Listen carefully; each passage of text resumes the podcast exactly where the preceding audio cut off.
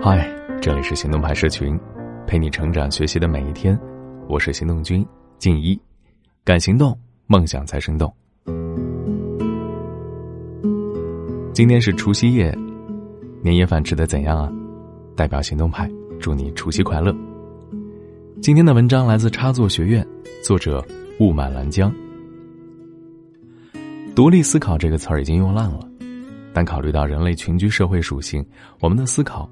无时无刻的受到各种因素的干扰，哪怕是再有智慧的人，也不敢说自己的思考到底有多少独立性的价值。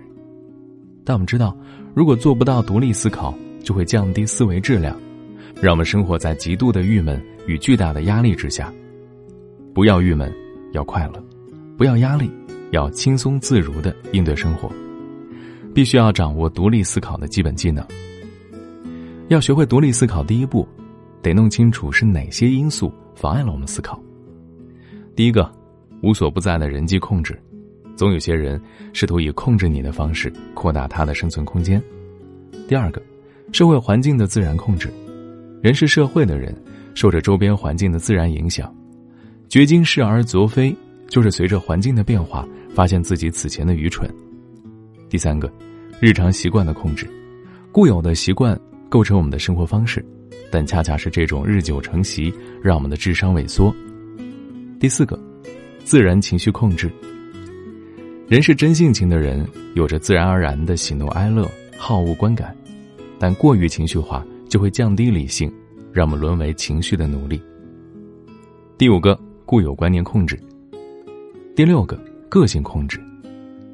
第七个，大脑固有的缺陷控制。意识到妨碍我们独立思考的这几个障碍，经常性的扫描检索，久而久之，就会推进自己的思维递进，形成独立思考能力。先来看人际控制。冯仑曾经举过一个例子，比如说，你开车不小心违章了，按理说该罚款五十元，但现场的交警是你的好朋友，当即大手一挥：“自家兄弟有我在，走你！”哗，你心花怒放，到底是自家兄弟。一下子省出了五十元钱，有面子。但是这面子是需要买单付账的。过不多久，交警哥们儿找你，哎，大哥，你弟妹在家闲着呢，没工作，能不能安排在你公司啊？那就安排吧，不过每月多支付一千来块。交警兄弟的妻子安排进了公司，但没过两个月，交警电话打过来了，哎，我说哥们儿，你公司怎么回事啊？怎么管理那么混乱？你弟妹在你公司天天被人欺负啊，他不就是学历低点吗？学历低也是人，也有人权。你没办法了，只好电话里面好言好语的商量。你看啊，咱们这样行不行？弟妹她就不用来公司了，但工资我给她照开，一年我发给她两万四。芬伦说：“你看看，不过五十块钱的事儿，让你给弄的，每年开出了两万四的大窟窿，人家还不愿意。为什么会这样呢？”就是因为人际控制，有些人就是通过人际交往控制别人，无非不过是我帮了你，你在情面上也得帮我，但他帮你是举手之劳，甚至是康公家之慨，可你帮他，却会陷入到事物黑洞中，往往还满足不了对方的预期。人际控制无处不在，如果你太爱面子，太想讨取别人的欢心，太渴望别人的认可。太担心被别人鄙视，太优柔寡断，逢事不敢拒绝，总之就是自我太脆弱，总难免沦为人际控制的猎物。如何应对呢？首先要淡化你的焦虑感、恐惧感和负罪感，其次要接受成年人的商业法则，不轻易麻烦别人，也拒绝任何人的随意要求。你在这个世上的一切行为和能力都是有价值的，别人也如此。永远要尊重别人的价值，同时也尊重自己的。当这种商业法则构成你的处事原则，就不再会遭遇人际控制。人际控制易于打破，但是环境控制就比较难。网上有个视频，一群人在诊所门外等候就诊，这时候来了一位女士，她很惊奇的发现，诊室门外有盏铃，规律性的发出嘟嘟之声，每次铃声响起，所有候诊的人全都起立。微微的弓腰。实际上呢，这些候诊人群全都是托，是实验者安排来迷惑唯一的实验女士的。起初，女士还不肯从众，独自坐着，但是铃声越来越急促，周边的人规律性的起立越来越紧张，越来越严肃。终于，女士顶不住了，也随之起立弓腰。就这样，诱导实验者的人员一个个退场，而新的患者不断到来。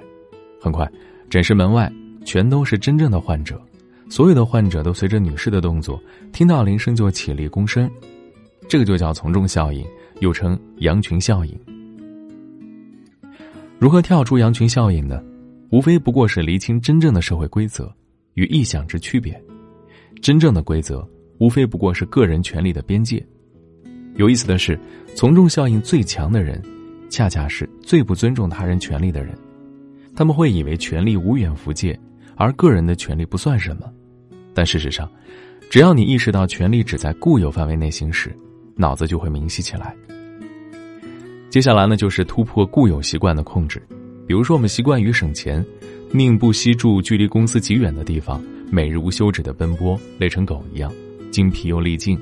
看似省钱，却因为让自己过度疲劳，再也没有余力学习进步，反而失去了更多更好的机会。每个月向自己最顽固的习惯发起挑战，去没去过的地方，看没看过的风景。读本从来没有想象过自己会读的书，结识意想不到的人，习惯啊，不过是固有的生活方式，生活方式变了，习惯自然而然的就变了。一定要知道自己想要什么，力图摆脱情绪控制。蔡康永曾经为那些失陷于强烈情绪的人写过一段话：学校烂，上课闷，你就从此拒绝学习和阅读，以此抗议吗？杀错方向了。他们教学失败，那是他们自己搞砸他们的工作。你拒绝学习和阅读，你是在搞砸你的人生啊！这不是抗议，是自残。你抗议的对象无感，而你自己常哭过。就像你连续吃到了三家烂餐厅，难道你就此绝食以示抗议吗？道理我都懂，但我做不到，这该怎么办呢？好办，牢记一条准则：表达你的情绪，而不是情绪的表达。比如说，你可以告诉对方你的做法让我很不爽，知道吗？而不是大吼大叫。你想干什么？再敢这样，信不信我抽你？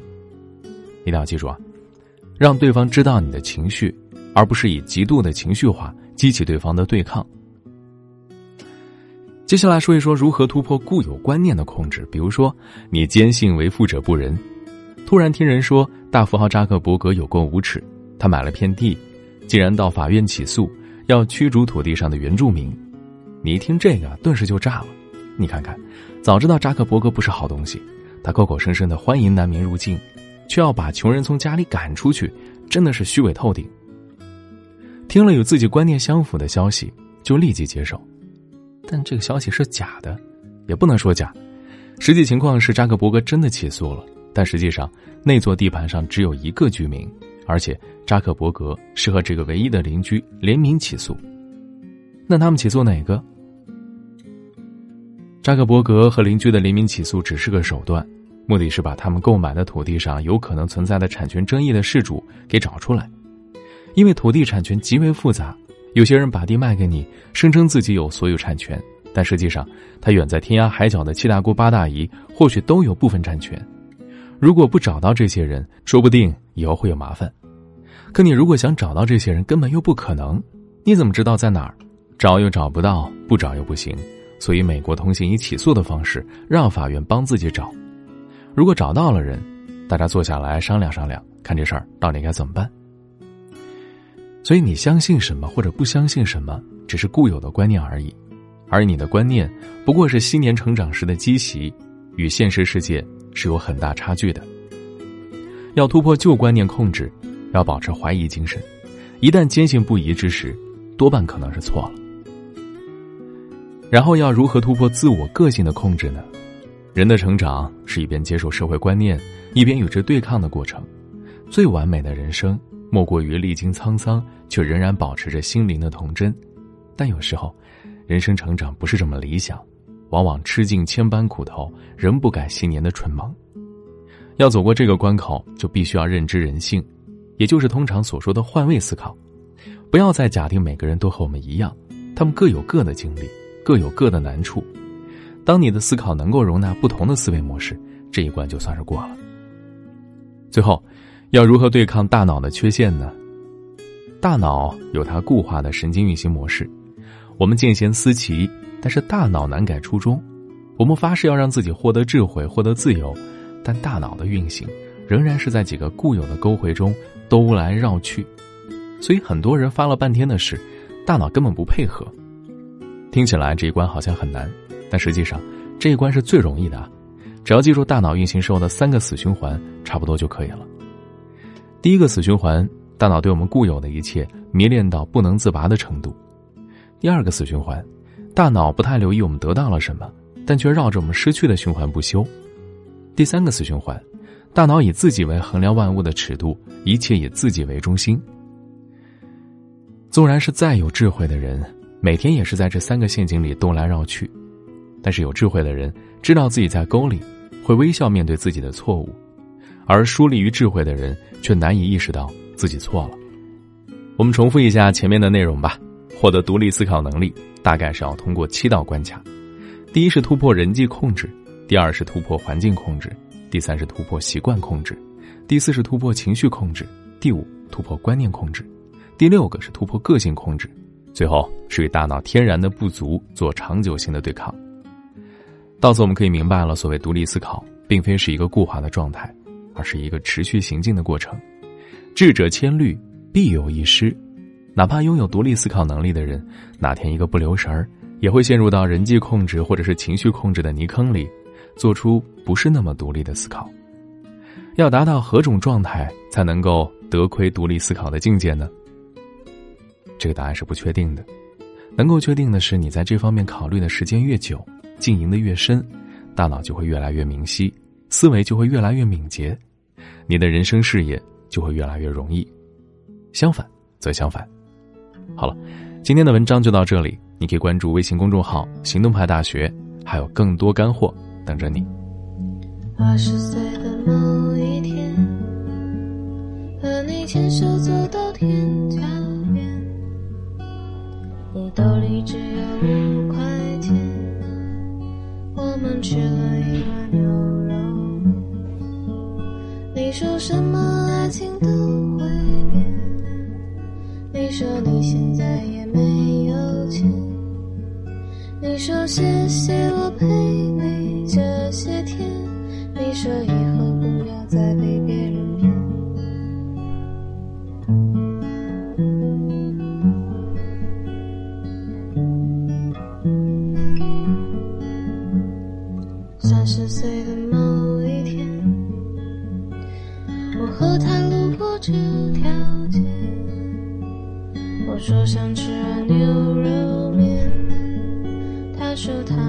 上没零钱。我已经想不起你的脸，我也没有你的照片。时间它杀死了所有的从前。我们也没必要再去怀念。你说什么爱情都会变。你说你现在也没有钱。你说谢谢我陪你这些天。你说以后不要再被别人